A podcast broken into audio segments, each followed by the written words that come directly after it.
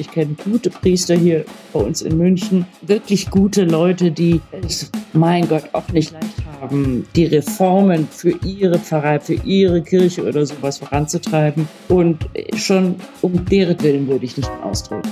Beatrice von Weizsäcker ist eine engagierte Christin. Lange Zeit als Protestantin bis sie vor zwei Jahren zur römisch-katholischen Kirche übertrat. Das ist ein ungewöhnlicher Schritt. Warum sie ihn tat, das erzählt sie in unserem Podcast. Schön, dass ihr zuhört.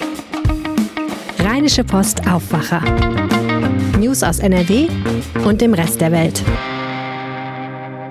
Mit einer neuen Ausgabe von Um Gottes Willen, der Reihe im Aufwacher-Podcast, in der wir mit interessanten Menschen reden wollen, denen der Glaube viel bedeutet oder auch bedeutet hat, die darin Kraft und Stärke finden oder aber auch zweifeln und hadern. Besonders die Zweifel sind es ja, die seit Jahren die Menschen bewegen und die sie immer öfter dazu veranlassen, ihrer, und das heißt dann ihrer früheren Kirche, den Rücken zu kehren. Fast 360.000 Menschen verließen allein im vergangenen Jahr die katholische Kirche hierzulande. Vor allem der Missbrauchsskandal, also die sexualisierte Gewalt von katholischen Priestern an Kindern und Jugendlichen, aber auch die strenge Hierarchie und die Reformträgheit sind einige der Gründe, die Menschen zu diesem Schritt veranlassen. Es ist heutzutage leicht und inzwischen wohl keiner weiteren Begründung mehr wert, die Kirche zu verlassen. Schwerer dagegen ist es zu erklären, warum man eigentlich bleibt und fast unmöglich scheint es zu sein, verständlich zu machen, warum man eintritt, warum man wechselt von der evangelischen zur katholischen Kirche. Beatrice von Weizsäcker, Juristin, Publizistin und einstmals engagierte Protestantin hat es getan. Vor etwa zwei Jahren konvertierte sie zur katholischen Kirche. Eine, wie ich finde, spannende Lebensentscheidung, die das Nachfragen und das Sprechen über Kirche und Glaube lohnt. Mein Name ist Lothar Schröder. Ich leite das Kulturressort der Rheinische Post. Schön, dass ihr zuhört. Und schön, dass ich zu dieser Folge Frau Beatrice von Weizsäcker begrüßen darf. Herzlich willkommen, liebe Frau von Weizsäcker. Grüß Gott aus München und äh, vielen Dank für die Einladung. Sehr gerne. Wie immer zu Beginn unseres Aufwacher-Podcasts, um Gottes Willen, äh, möchte ich Sie und den Gast mit ein paar kurzen Fragen vorstellen, wie so in einem Art kleinen Steckbrief. Und beginnen möchte ich mit der einfachsten Frage. Ihr Name? Beatrice von Weizsäcker. Ihr Alter? Äh, 63, glaube ich. Der Beruf? Ich bin Juristin und Publizistin. Die Berufung? Das ist schwer. Die Berufung ist das Leben. Der Lebensort? Ist München. Haben Sie einen Glaubensort?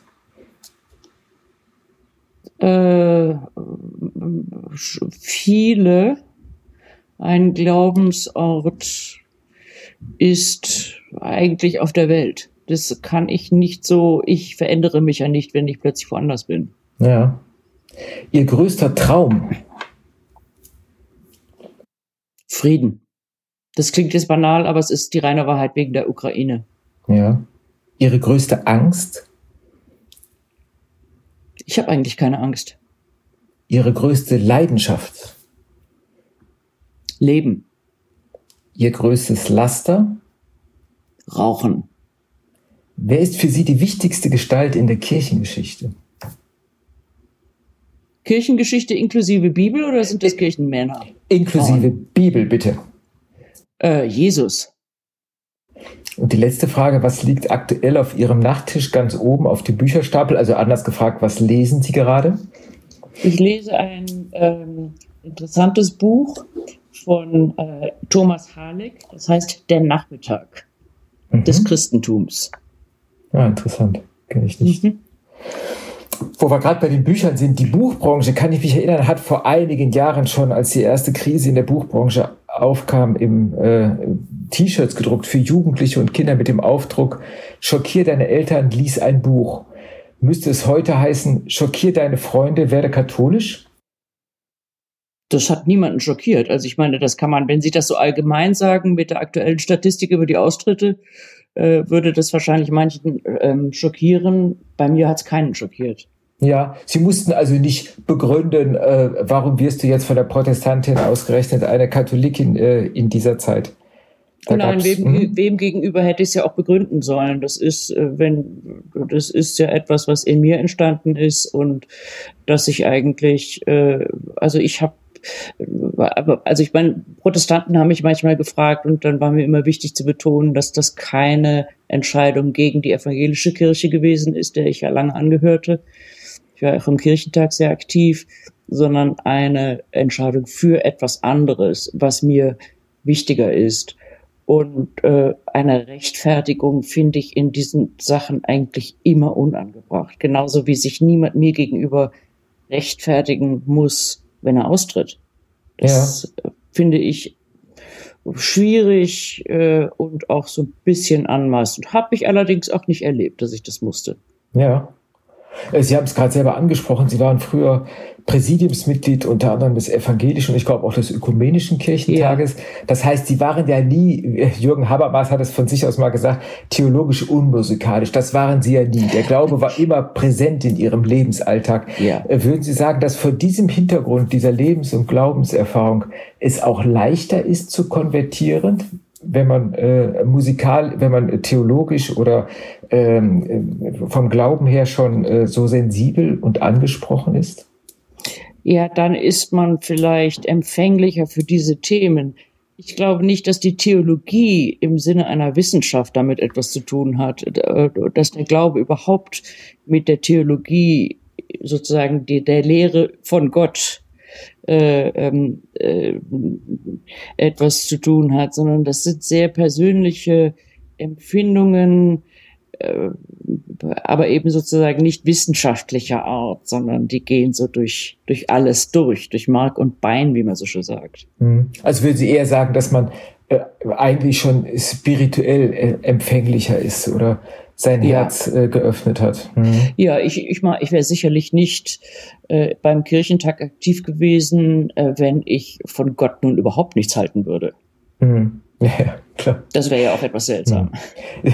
Sie waren äh, beim letzten Katholikentag, glaube ich, auch dabei, ne? in Stuttgart. Ja. Ja, ja. Wir, wie haben Sie den wahrgenommen? Also ich war auch als Journalist da, wir haben uns leider nicht äh, ähm, ja. getroffen. Ähm, äh, es war natürlich äh, ein atmosphärisch, äh, wie, wie alle Kirchen- und Katholikentage normal sind, sehr dicht, aber es fiel schon auf, dass er äh, erheblich kleiner ist als früher, wobei die Katholikentage ja auch immer kleiner gewesen ja. sind als die Kirchentage. Ne? Ja, ja, ja. Ich fand, ja, das ist, das, ich meine, Stuttgart äh, ist äh, äh, bietet sich eigentlich an für einen Katholikentag oder einen evangelischen Kirchentag, wenn man die Stadt nutzt mit dem schönen Schlosspark und diesen ganzen verschiedenen Bereichen. Ich fand es wirklich auch sehr leer. Ähm, das liegt vielleicht auch daran, dass die evangelischen Kirchentage in der vorpandemischen Zeit, muss man natürlich auch mal dazu sagen, immer große Happenings sind, was ihnen ja auch manchmal vorgeworfen wird, zu Unrecht, wie ich finde. Ähm, und äh, das war ein war deutlich ruhiger ähm, äh, als sonst. Aber die Begegnungen, die ich hatte, waren sehr intensiv, weil die Leute, die ich traf, äh, alle doch auch etwas wollten und etwas suchten. Es war ihnen ernst mit der Sache mit Gott. Es war ihnen ernst mit ihrer Mühsal mit der katholischen Kirche. Es war ihm ernst mit dem Suchen nach einem Weg. Wie schaffen wir es, die Kirche beieinander zu halten? Jede und jede an ihrem und seinem Platz. Diese Themen waren doch in diesen Gesprächen und Zusammenkünften allgegenwärtig war mein Eindruck. Ich wollte noch mal äh, auf, äh, auf das Konvertieren zurückkommen. Sie beschreiben ja in Ihrem wirklich sehr schönen und lesenswerten Buch Haltepunkte, das Sie zusammen mit Norbert Roth geschrieben haben, ähm, äh, ja auch verschiedene Anlässe und Beweggründe. Äh, einer davon war äh, eine Gruppenreise, die Sie gemacht haben nach Israel. Äh, mit, ja. mit Katholiken aus Bayern. Sie haben Marias Geburtskirche St. Anna besucht, die Todesangstbasilika ja. äh, und beschreiben dort äh, wie praktisch an der Wiege des Christentums der Glaube sie berührt hat. Also ähm, das muss ja ein unglaublicher Augenblick gewesen sein, wo sie das Gefühl hatten, jetzt in diesem Augenblick wird Glaube greifbar. Hier bin ich ganz ja. nah. Mhm. Ja, ja, und man darf nicht vergessen, ich war jetzt doch mal gerade in Israel, was ganz anders war, weil es so leer war, dieses Land. Als wir da waren, es war 2019, war es natürlich voll überall. Und wir sind zum Beispiel in Jerusalem auch den Kreuzweg gegangen mit der Gruppe. Das war sehr gut vom Bayerischen Pilgerbüro organisiert. Das, und man konnte, wenn man wollte, eine der Stationen lesen. Und dann waren wir über Kopfhörer verbunden, so dass man nicht so dicht aufeinander stehen musste und gleichzeitig, wenn man die Augen so ein bisschen verschloss, war man ganz, oder ich jedenfalls, ganz in dieser Szenerie von damals drin. Ähm, das, das, das war, es war wirklich so, es ist nicht so, als wäre ich den Kreuzweg gegangen, aber ja. das könnte mhm. ich ganz anders begreifen, sozusagen auch riechen und durch die, durch die Hitze erahnen, äh, was, was gewesen war. Das war eine ganz andere Nähe, als wenn sie den Kreuzweg beten, wie es bei uns in der, Ost, in der Vorosterzeit, in der Karzeit sozusagen ist. Das ist schon ein Riesenunterschied. Oder wir waren auf dem See Genezareth ähm, und auch auf so einem kleinen Holzboot unterwegs. Und dann las der Priester, der uns begleitet hatte, Bibelstellen, äh, die sich dort zugetragen haben äh, und ähm, vom Fischen und vom Sturm, der aufkam und vom Petrus, der versuchte, auf dem Wasser zu gehen und so weiter. Natürlich war nichts davon dort. Es war kein Sturm, Petrus war nicht da, aber Jesus war da. Und das war, das, das war auch zum Greifen und sehr ergreifend. Das war gleich am zweiten Tag unserer, wir haben, sind ja im Norden gestartet, am zweiten Tag unserer Reise und ich war vollkommen ergriffen. Mhm. Ich selbst äh, habe so einen intensiven Augenblick noch nicht erleben dürfen, aber ich habe es sehr gut nachvollziehen können, als ich das in Ihrem Buch gelesen habe. Ich habe in etwas leichterer Form ein Erlebnis gehabt, als ich mal die äh, Totenstadt unterhalb des Petersdoms äh, besucht habe, die man ja mhm. erst, ich glaube, nach dem Zweiten Weltkrieg an, äh, angefangen hat auszugraben. Und dann stand man an einem Graben und wurde in kleinen Gruppen rumgeführt. Und es, es war auch sehr warm da. Und äh, dann stand man vor dem vermeintlichen Petrusgrab. Es finden sich ein paar ja. Initialien. Das Interessante ist, dass dieses Grab genau exakt unter dem Altar des Petersdoms ist. Also äh, ja, auf den Zentimeter genau. Und dann steht man natürlich da. Aber ich kann nicht sagen, dass ich dieses spirituelle Erlebnis hatte, das äh, Sie so eindrucksvoll beschreiben. Ja, vielleicht lag es auch daran, dass bei uns diese Reise eben ähm, begleitet wurde äh, und dieser Priester, der uns, es gab auch jeden Tag eine Messe immer an den Orten, also am Berg der Seligpreisung oder in ganz verschiedenen Orten. Und das, das macht viel aus, äh, wenn man das da, man kann sozusagen mit denselben Tagesevangelien oder sowas woanders eine Messe machen, die auch sehr erfüllend sein kann. Aber wenn man dann dort an diesem Ort ist und äh, meist, sehr oft draußen jedenfalls, ist es sehr erfüllend. Diese, diese Stelle, die es Petrus, Petrus gab, das kenne ich selber noch nicht. Das würde mich allerdings auch mal sehr interessieren. Ja. Also es ist relativ leicht, man muss sich nur mit großem Vorlauf anmelden, weil die Gruppen ja. ganz klein sind. Äh, aber dann, dann geht es auch. Ähm, ja. Bei aller Freude, äh, jetzt nochmal nach Israel reisen zu dürfen, hatten Sie auch ein bisschen Sorge vor der Reise? Ich kann mir vorstellen, dass man sich fragt, was ist, wenn sich plötzlich dieser Moment nicht mehr einstellt, wenn ich plötzlich nicht mehr berührt wäre und es war nur ein singuläres Erleben. Ach, lustig, nein, das ist lustig, nein. Ich hatte eine, eine große Sehnsucht, wieder nach Israel zu fahren.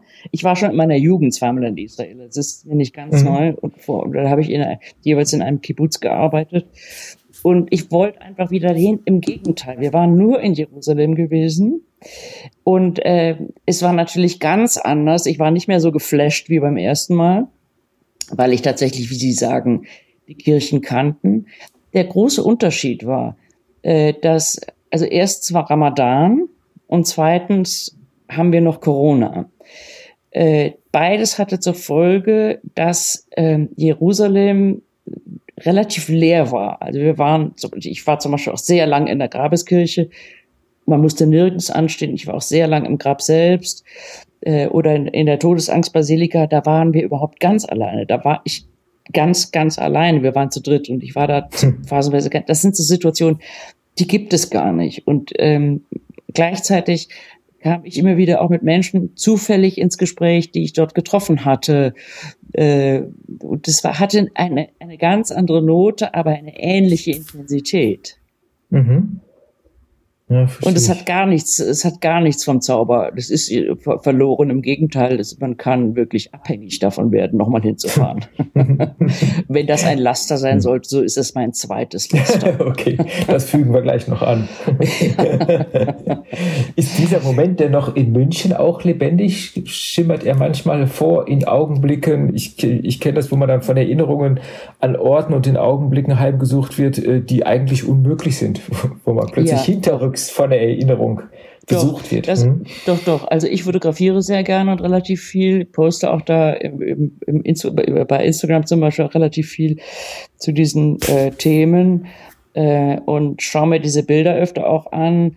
Und dann, ich weiß nicht, ob Sie das auch kennen, es sind nicht nur Bilder, die man sich sozusagen buchstäblich anschaut, so bildmäßig, sondern es ist plötzlich auch ein Geräusch oder ein Geruch. Hm der sowas wieder äh, hervorbringt. Es ist so, wie, wie, wie Menschen sich plötzlich an einen Geruch erinnern, den sie aus der Kindheit kennen. Mhm.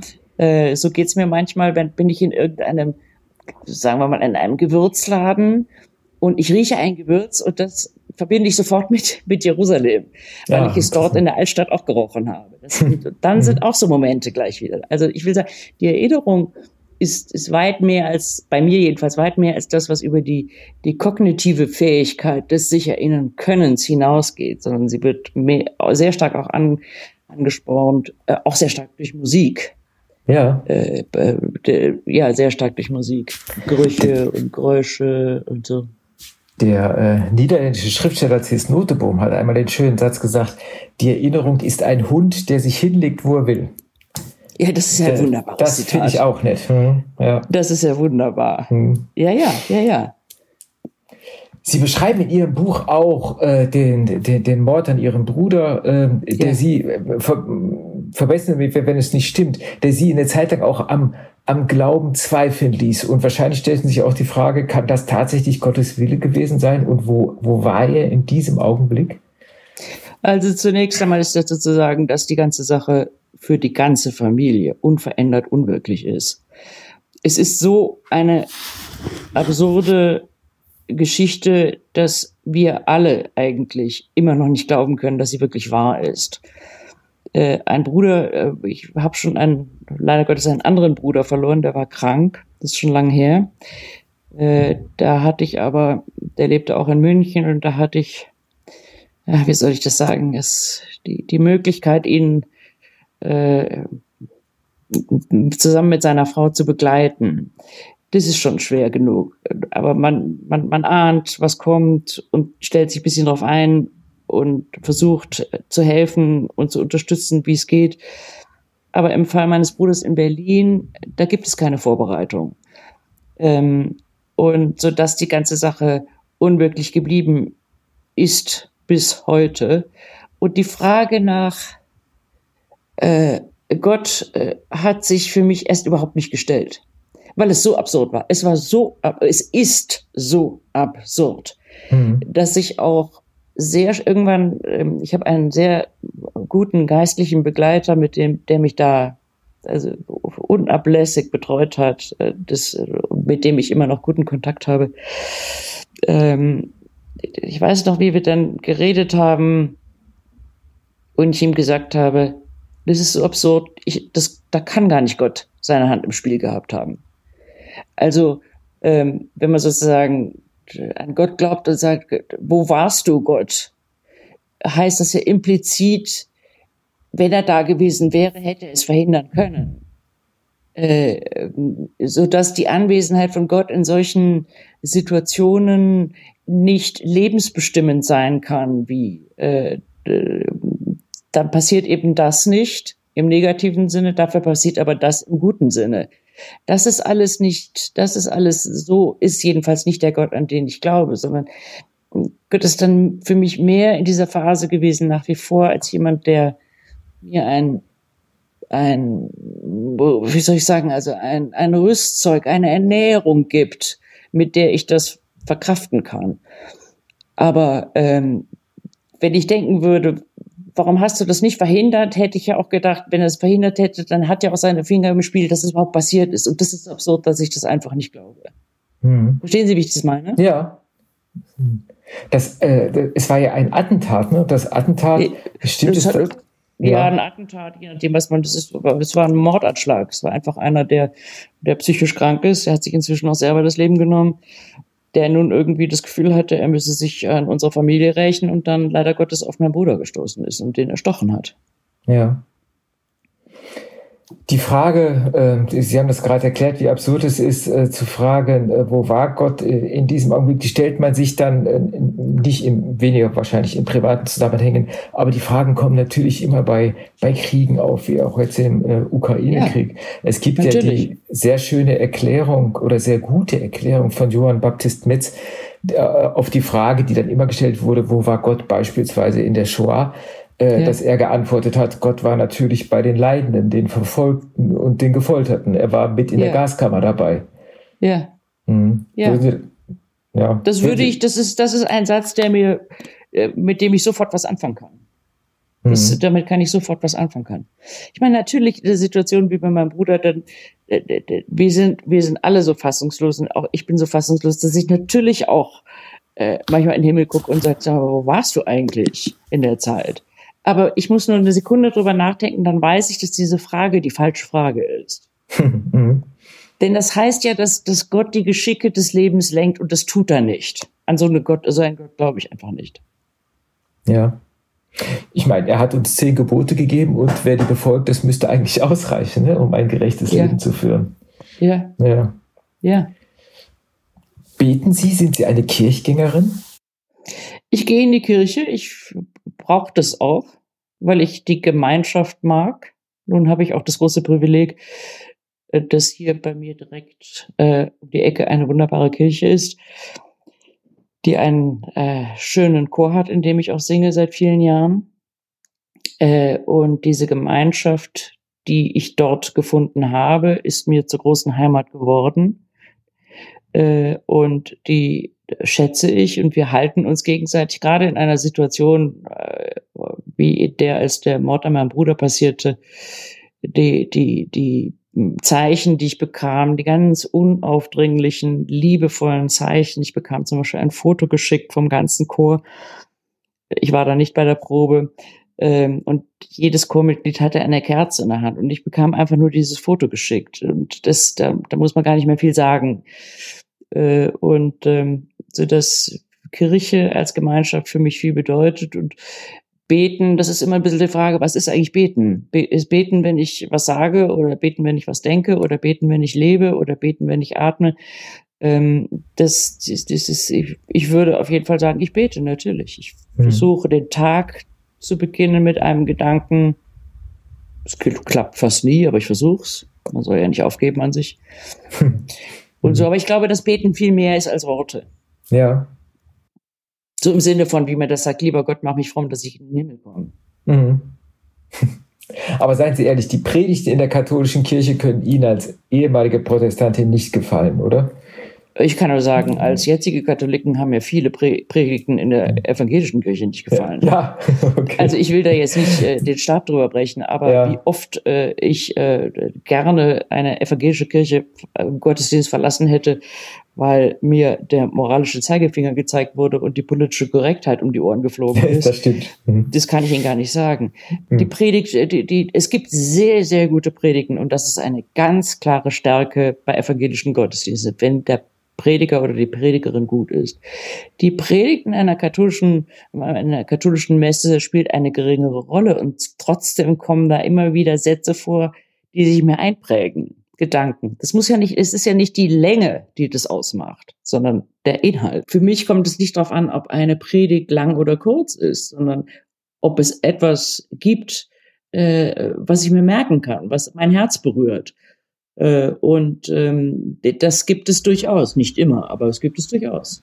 Ja, in Ihr Buch beschreiben Sie, finde ich auch ganz schön, äh, wie, wie, wie toll es eigentlich ist, Teil einer Weltkirche zu sein. Also in der katholischen Kirche hierzulande moppert man ja gerade, äh, wenn es um Reformen geht, dass man leider einer Weltkirche angehört und nicht das äh, eventuell und die Kirche nicht so gestalten kann, wie man es gerne möchte, sondern auf die Weltkirche Rücksicht ja. nehmen muss. Sie haben ja den Aspekt gebracht, äh, dass man äh, praktisch in, irgendwo in der Welt in den Gottesdienst äh, gehen kann und sich zu Hause fühlt, weil der Ritus immer der gleiche ist. Ja. Das ist natürlich auch ein tolles Gefühl von Aufgehobensein. Ne? Ja, ja es, ist, es, ist es ist nicht nur von Aufgehobensein, sondern auch dazugehören. Äh, nun sind wir, konnten wir in den letzten äh, zweieinhalb Jahren nicht so viel reisen. Israel war meine erste Reise wieder. Aber äh, schon der Gedanke, in einem Gottesdienst zu sein, in einem Land, dessen Sprache ich nicht verstehe, nicht beherrsche, äh, und einen Gottesdienst besuchen zu können, bei dem ich trotzdem jedes Wort verstehe oder jedenfalls ahne und Gott suchen kann und so weiter, das, den finde ich sehr schön. Den finde ich einfach sehr schön. Ja. Was kritisieren Sie an der katholischen Kirche? Also zuletzt ist ja die gestern oder kürzlich äh, ja. die Zahlen bekannt geworden. Knapp 360.000 allein im vergangenen ja. Jahr haben der Kirche den Rücken gekehrt. Dafür ja. gibt es sicherlich viele Gründe auch, die man verstehen kann. Natürlich, natürlich. Mhm. Ich meine, denken Sie nur an den ganzen Umgang mit dem Thema sexualisierte Gewalt. Diese, es ist ja, es gibt ja das, das neueste Gutachten war ja das aus Münster. Und ähm, wir hatten in München äh, das Gutachten für das Erzbistum München und Freising. Und das aus München habe ich mir ziemlich genau angeschaut, weil ich natürlich hier lebe und äh, das Ganze noch näher ist und es wird einem übel von A bis Z. Ähm, äh, und auch in Münster hat sich wieder erwiesen, dass es, äh, dass die Täter in Schutz genommen werden, in den Blick genommen werden und nicht die Opfer. Und äh, lauter solche Sachen. Und, und wenn ich mir die äh, der Umgang einiger Bischöfe, nicht aller, wörtlich, äh, damit äh, anschaue, dass dieses, dieses ihre Kirche in Schutz nehmen. Immer geht's um die Kirche und die Kirche und die Kirche und die Opfer kommen dann irgendwann auch. Das ist ein Umgang, der nicht, das geht nicht. Das, das, das, das, das, das kann man nicht machen. Und da muss sich wirklich grundlegend etwas ändern. Grundlegend. Auch, auch ja. das ist ja auch schon äh, erkannt worden. Es muss sich auch in den Strukturen was ändern. Sozusagen dieser Closed Shop ähm, äh, mit der Hierarchie, der da äh, äh wirklich zugunsten der Kirche sich auswirkt, ist eben zu Lasten der Opfer eine Katastrophe. Mhm. Das, das ist gar keine Frage. Ja. Und einher geht ja damit also neben der fast monarchischen Hierarchie auch eine völlige Überhöhung des Amtes. Nirgendwo steht in der Bibel, dass äh, der Geweihte, äh, der die Sakramente äh, verwaltet, auch ja. weltliche Macht und Verwaltungsmacht und sowas so haben muss. Ne? Das so ist, ja. Mh. So ist ja. es, so ist es, so ist es. Und gleichzeitig, äh, gerade weil sich die, die, die, die geweihten Menschen sozusagen, also wenn ich an einen Priester denke, ich kenne eben gute Priester hier bei uns in München, wirklich gute Leute, die es, mein Gott, auch nicht leicht haben, äh, die Reformen für ihre Pfarrei, für ihre Kirche oder sowas voranzutreiben. Und schon um deren Willen würde ich nicht mehr austreten. Dass mhm. man, äh, ich würde, was wäre, wäre das für ein Signal äh, äh, für diese Leute, die sich wirklich bemühen, die wirklich ihr Bestes geben und, und auf die jungen Leute, auf die Kinder und die Jugendlichen zugehen im besten Sinne. Äh, äh, und, und, und äh, die Älteren, um die Älteren sich kümmern und, und überall hinkommen und so weiter. Was wäre das für ein Signal, wenn ich sage, ja, jetzt macht doch eure, äh, eure Sachen alleine, ich gehe. Das, das, das mache ich nicht. So bin ich. Ich lasse nicht Leute im Stich. Ja, ja, zum Glück oder äh, Gottlob muss man sagen, bin ich solchen Menschen auch äh, oft begegnet und ich muss sagen, sehr vielen Menschen jetzt auch bei den Synodalversammlungen, ne, wo man wirklich ja. sieht, wie engagiert, ernsthaft, äh, mutig oder verzagt alle mit ihrem Glauben ringen, aber man sieht, dass ihnen der Glaube was wert ist und äh, natürlich das Darauf ermutigt dann. Ja. Oder schauen Sie sich die Initiative Out in Church an. Mhm. Das ist, das ist doch eine, das ist doch eine großartige Initiative. Ich bin mit denen auch äh, sehr stark verbandelt und mache da auch mit in sehr geringem Maße, weil ich es einfach gut finde, dass sie nicht aufgeben, dass sie dabei bleiben und dass sie sagen, jetzt auch nach diesen Zahlen, die veröffentlicht worden sind, sie nannten die Zahlen knapp 360.000 Austritte, kann die Antwort nicht sein, wir sind erschüttert. Was ist denn das für eine Antwort? Ja. Sondern stimmt. die Antwort muss sein, es muss sich etwas ändern und wir werden etwas ändern. Natürlich ist man erschüttert. Ja, mein Gott, das will ich aber nicht hören. Das hm. weiß ich. Ich meine, wenn das ich sozusagen als als Journalistin würde ich sagen, das Gegenteil wäre die Nachricht. Ja, das stimmt. Äh, was macht der Glaube in Ihrem Leben leichter und was macht der Glaube schwerer in Ihrem Leben? Der Glaube in meinem Leben, den ich mal jetzt äh, austauschen würde mit dem Wort Zuversicht, äh, macht mich äh, gelassener, ruhiger, entspannter. Ähm, weil ich, ja, weil ich eine gewisse Zuversicht habe und auch ein gewisses Vertrauen habe, äh, dass ich nicht allein bin mit den Dingen, die mich umtreiben, dass ich meine Freude teilen kann, dass ich meine Zweifel teilen kann, äh, dass ich äh, meine Trauer teilen kann. Das entlastet mich und macht mich frei. Mhm. Das ist schön. Natürlich zweifle ich trotzdem. Und äh, äh, aber trotzdem am Ende siegt dann doch die Zuversicht äh, und die Hoffnung, dass mein Glaube trägt. Er macht eigentlich nichts schwerer. Mhm. Das hieß ja, dass Gott mein Leben schwerer machen würde. Das macht er nicht. ja, zum, die letzte Frage möchte ich dann auch nochmal äh, zu Gott stellen. Sie haben äh, der Untertitel Ihres Buchs Haltepunkt, da heißt Gott ist seltsam und das ist gut. Ist das ein Geheimnis? Ja, das ist ein Geheimnis, denn Gott ist ja das größte, finde ich, das größte Geheimnis, das ich kenne. Seltsam im Sinne von überraschend, unberechenbar, im positiven Sinne unberechenbar. Also ich kann nicht sagen, lieber Gott, jetzt mache ich drei Liegestütze und dann weiß ich, dass du mir, dass du mir Milch gibst, so im übertragenen Sinne jetzt. Mhm. Sondern ähm, ich mache vielleicht was ganz anderes und plötzlich kommt auch was ganz anderes heraus. Das, das äh, seltsam im positiven äh, seltsam im positiven Sinne. Augustinus hat den wunderbaren Gesatz gesagt, der, der, der erklärt das so ein bisschen. Der lautet, was du begreifst, ist nicht Gott. das, ist schön, das ist schön. Das ja. ist sozusagen für mich die, die eigentliche Aussage dieses Satzes, dieses mhm. Ausdrucks seltsam. Im positives seltsam. Liebe Frau von Weizsäcker, ganz herzlichen Dank für das schöne Gespräch und wie Sie begrüßt haben, äh, oder wie man auch in Bayern sagt, äh, Grüß Gott, liebe Frau von Weizsäcker. Ja, ich danke Dank. herzlich. Vielen Dank. Und das war der Aufwacher an diesem Sonntag. Teilt diese Episode von Um Gottes Willen mit jemandem, der sie auch hören sollte. Mein Name ist Lothar Schröder. Lieben Dank fürs Zuhören. Mehr Nachrichten aus NRW gibt's jederzeit auf RP Online. rp-online.de